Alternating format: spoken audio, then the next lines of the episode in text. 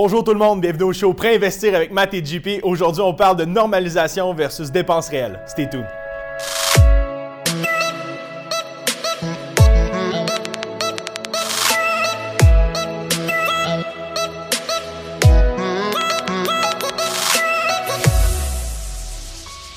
Bonjour tout le monde. Salut Matt. Salut JP, ça va? Très bien toi? Yes, ça va très bien. Bienvenue tout le monde à notre show Pré-investir avec Matt et JP. Aujourd'hui, on va parler de normalisation.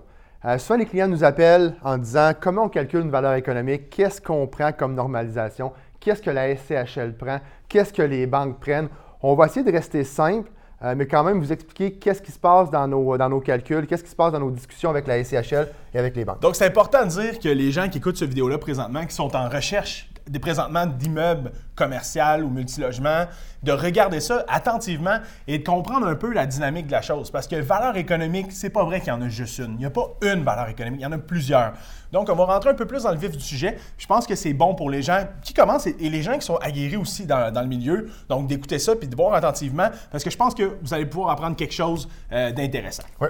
Donc, Mathias, avec la SCHL, est-ce qu'il y a une normalisation ou selon le type de logement ou le, le nombre de logements, il y a une différence? Exact. Mais il va y avoir plusieurs euh, similitudes, mais il va y avoir des bonnes différences quand même qui vont paraître sur les revenus. Donc, 5-6 logements, on va parler de normalisation différente. 7, 8, 9 en montant, on va parler de ratio de couverture de dette différent aussi. Fait que déjà en partant, le ratio de couverture de dette va changer à l'achat et au refinancement pour les deux. Donc, c'est important de savoir. Euh, ça, c'est quelque chose de majeur parce que ça va changer énormément la donne. Si on achète un 6 logements à 1,1 le ratio de couverture de dette et qu'on le refinance, il faut comprendre que le, le refinancé, excuse-moi, est de 1,2 le ratio de couverture de dette. Donc, ça, là, ça joue quand même pas mal. C'est important. Puis, si tu veux parler des normalisations qu'on va avoir, autre que le ratio de couverture de dette qui est différent. Oui, bon, déjà, il faut, faut vraiment spécifier. Voyez ça comme des, comme des silos. 5-6 logements, c'est une normalisation. Ouais. 7 à 11, un autre type de normalisation. Ouais. Et 12 et plus. Exact. Donc là, on ne fera pas tout le détail de tout ça, parce que ça devient un peu, euh, un peu mêlant. Mais gardez en tête qu'il y a vraiment trois types de normalisation. Une chose qui est certaine, quand c'est en briques et bois, c'est toujours 500 par porte pour entretien et réparation. Donc le poste entretien et réparation, 500 pièces la porte, peu importe dans quel silo on est. Euh, Il y en a qui vont me dire, mais 500 pièces la porte, j'ai un 8, ça fait 4000 par année. Moi, je mets moins que ça, mon immeuble, c'est un 2016, 2014.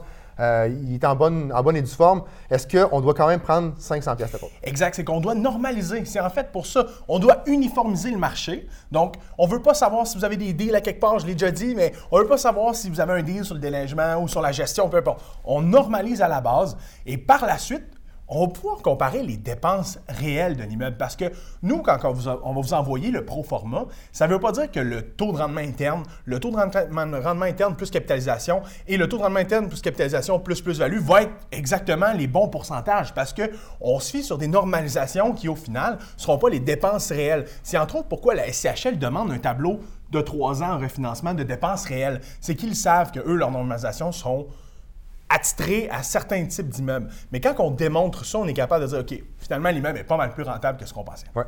Donc, il y a quelques postes que vous devez comprendre qu'on doit normaliser, peu importe ce que vous avez, des ententes avec la gestion, pas de gestion, on doit normaliser. Première chose, euh, vacances, mauvaise créance. Euh, ce qu'on fait, on doit mettre un chiffre, même si dans la région de Québec, Montréal ou dans toutes les régions du Québec, ça a baissé selon les chiffres de la SCHL dernièrement, on doit absolument prendre euh, un pourcentage.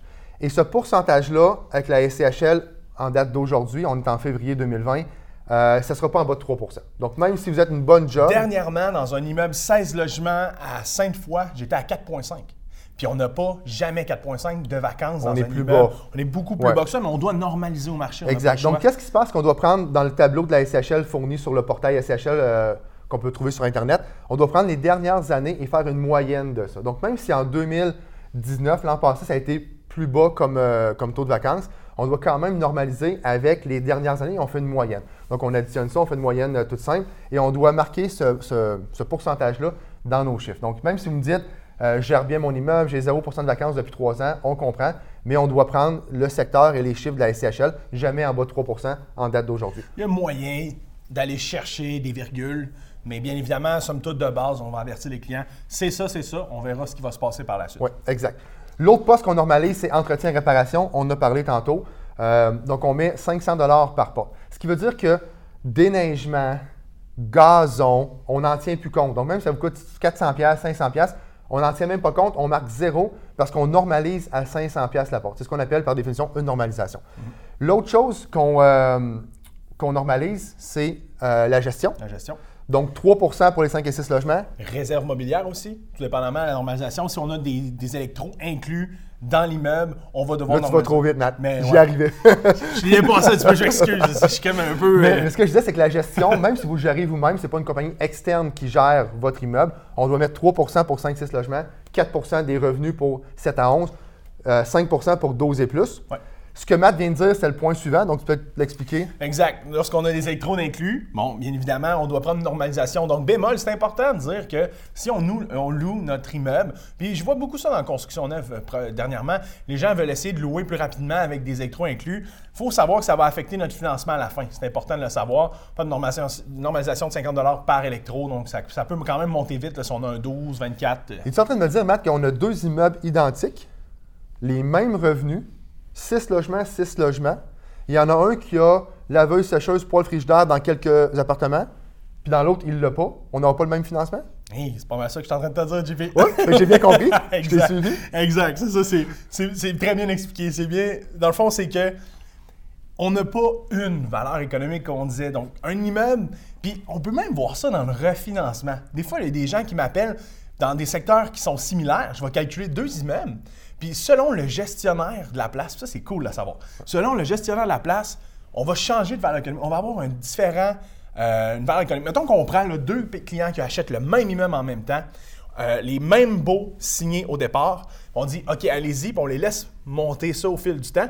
Dans cinq ans, il me rappelle, il y en a un des deux qui va avoir mieux fait sa job, puis qui va avoir une meilleure valorisation. D'où une bonne gestion est importante. Exactement. Le dernier poste qu'on normalise, c'est la conciergerie. Donc, euh, tantôt, on parlait de gestion. Conciergerie, c'est différent. On doit normaliser la conciergerie. 125 par porte pour un 5 et 6, 170 pour un 7 à 11, 300 pour euh, un 12 et plus. On reste dans le brick et bois. On n'est Ouais. pas encore dans le béton, l'ascenseur. On va rester simple aujourd'hui. Donc, c'est tous les postes qu'on doit normaliser. On l'entend tout le temps. J'ai pas de concierge chez moi qui va moi-même sortir mes poubelles, faire ci, faire ça. On comprend, mais la SCHL doit harmoniser les dépenses, normaliser les dépenses. Donc, on doit rentrer un chiffre euh, dans les dépenses. Exact. Donc, ce le but du vidéo aujourd'hui, c'était ça. C'est-à-dire que nous, quand on envoie un pro format, ça ne veut pas dire que le pourcentage du taux de rendement interne ou la capitalisation est, est- est- est égal parce que nous, dans le fond, on le calcule avec un taux de qualification. On le calcule avec des normalisations. Donc, tout ça change la donne. Donc, un immeuble qui a 3% de TRI versus un- des revenus réels peut peut-être avoir 4% de TRI. Ouais. 5 Donc, l'immeuble va être plus rentable pour vous qu'aux yeux de la SCHL. Et c'est un peu normal. La SCHL sont là pour assurer, mitiger les risques. mitiger les risques, ouais, pour, pour la banque aussi, pour tout le monde. Donc, c'est normal qu'ils mettent des critères un peu plus euh, sévères, si on peut dire, que la réalité. Donc, ce qu'on calcule, le, le- le rendement interne va être plus faible en règle générale que la réalité du terrain. Euh, L'autre chose, on a parlé beaucoup de la SCHL. On fait une parenthèse sur le conventionnel? Ben oui, pourquoi pas? Parce que le conventionnel, c'est un peu la même chose. On, va, on, parlait, on a commencé avec le RCD, on va, on va commencer avec le RCD en conventionnel, le ratio de couverture de dette.